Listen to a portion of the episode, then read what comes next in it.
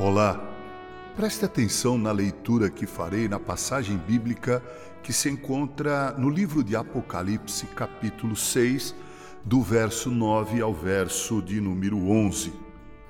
Quando ele abriu o quinto selo, vi debaixo do altar as almas daqueles que tinham sido mortos por causa da palavra de Deus e por causa do testemunho que sustentavam, clamaram em grande voz, dizendo: Até quando, ó soberano Senhor, santo e verdadeiro, não julgas nem vingas o nosso sangue dos que habitam sobre a terra?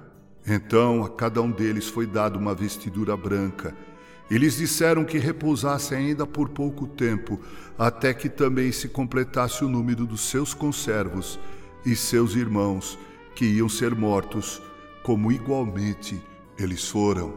Amados irmãos e prezados ouvintes dos meus podcasts no Carpe Diem, quando li a notícia publicada no dia 27 de abril de 2021 na Gazeta do Povo que a justiça havia determinado que uma certa youtuber excluísse um vídeo em que defendia o casamento heterossexual.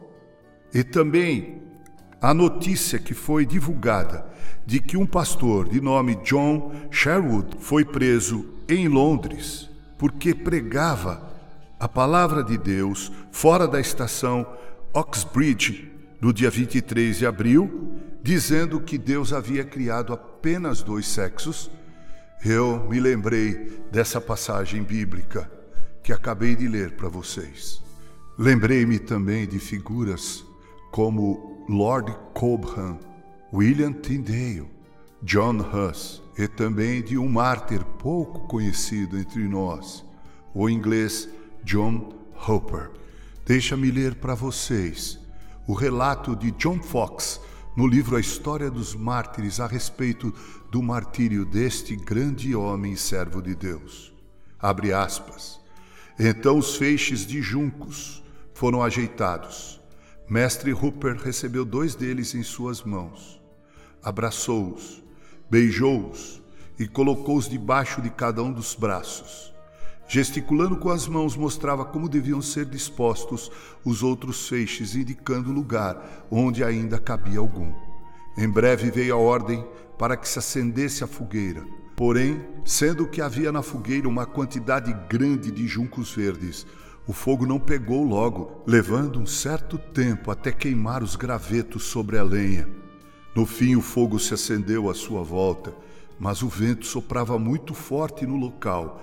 Era uma manhã carrancuda e fria, carregando as chamas para longe dele. Assim, de certo modo, ele foi apenas chamuscado. Pouco depois, foram trazidas algumas achas de lenha seca e um novo fogo foi aceso, pois já não havia mais juncos queimando. E este queimou-lhe as partes inferiores, mas não tinha força para queimar em cima por causa do vento. Apenas chamuscou-lhe o cabelo e inchou-lhe um pouco a pele. Durante esse segundo fogo, assim como fizera durante as primeiras chamas, ele orava dizendo, suavemente em voz não muito alta, como alguém que não sente dor alguma: Ó Jesus, filho de Davi, tem piedade de mim e recebe a minha alma. Depois que o segundo fogo se apagou, ele esfregou os olhos com as mãos e, olhando para o povo, disse com voz tranquila: Pelo amor de Deus, minha gente boa, tragam mais lenha. Durante todo esse tempo, suas partes inferiores iam queimando. A lenha era tão pouca que a chama não ardia forte nas partes superiores. Depois de um certo tempo, um terceiro fogo foi aceso mais poderoso que os outros dois. Então as bolsas de pólvora explodiram, o que pouco lhe adiantou, pois estavam mal colocadas e o vento tinha muita força. No meio do fogo ele orava, em voz bastante alta: Senhor Jesus, tem piedade de mim e recebe o meu espírito. Estas foram as últimas palavras que John Hope pronunciou quando sua boca ficou preta e a língua inchada, e ele já não conseguia falar, seus lábios ainda se movimentaram, até que se retraíram, descobrindo-lhe as gengivas. Então batia com as mãos no peito até que um dos braços caiu. Ele ficou batendo com o outro. Neste ponto, a gordura, o líquido e o sangue pingavam da ponta dos dedos, até que, renovado o fogo, sua força se exauriu e, ao bater sua mão, colou-se firme a argola de ferro sobre seu peito. Então, caindo, imediatamente para frente, John Hope entregou seu espírito.